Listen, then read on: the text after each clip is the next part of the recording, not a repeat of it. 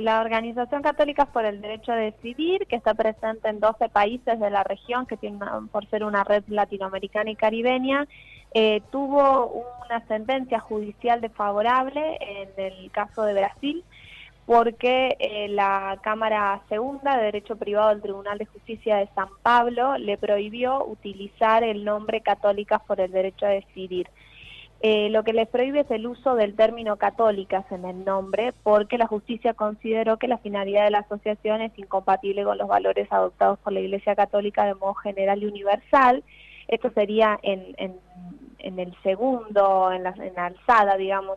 luego de que fuera cuestionado, porque en primera instancia tuvo la razón la, o el juzgado le dio la razón a católicas por el derecho a decir Brasil. Este pedido lo inició una, organización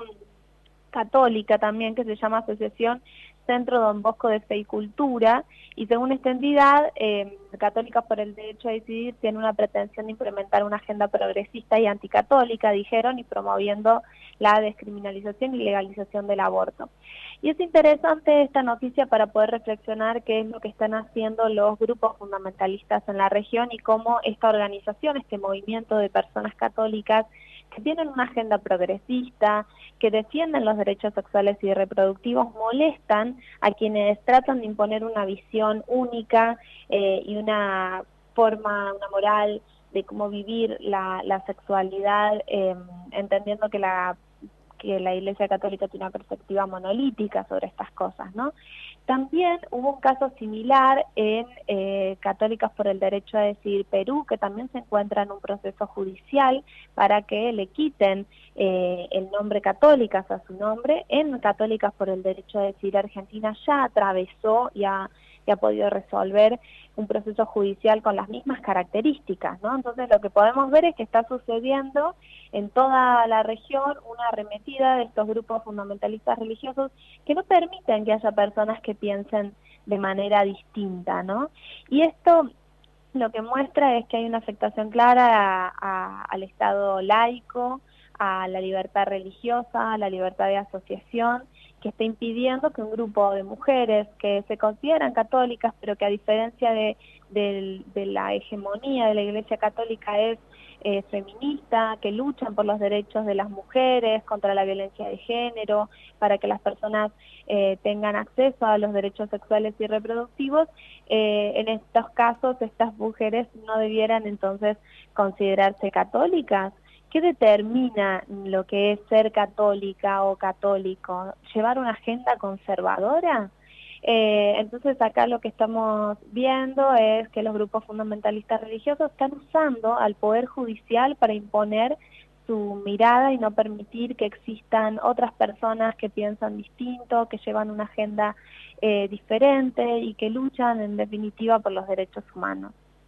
Y sobre todo teniendo en cuenta, Lola, vos planteabas recién este tema, ¿no? De estos grupos hegemónicos eh, que presionan fuertemente al Poder Judicial eh, y que se ve fuertemente este tema en, cuestiones políticas, ¿no? En Brasil, ni más ni menos, eh, terminó con, el arribo de, Bolsonaro al gobierno, pero que bueno, hay toda una impronta, hay todo un espíritu también de, época aquí en toda esta parte del mundo.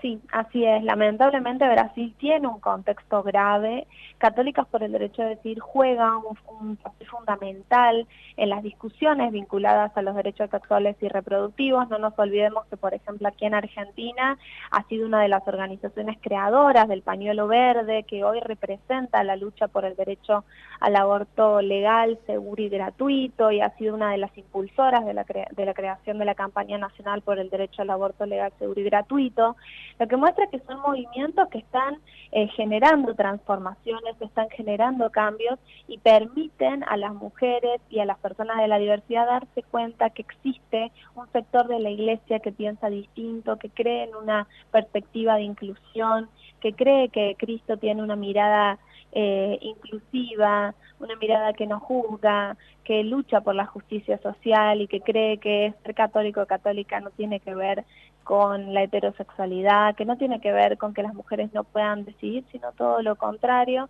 que nos invita a luchar por, por la justicia social, que nos invita a luchar por la igualdad. Entonces, como vos decís, para muchos sectores fundamentalistas religiosos, particularmente aquellos que se encuentran en, en el poder, como vos comentabas, Bolsonaro en Brasil, pero también como se encuentra enquistado en el poder judicial, que da lugar a este tipo de acciones. Pero bueno,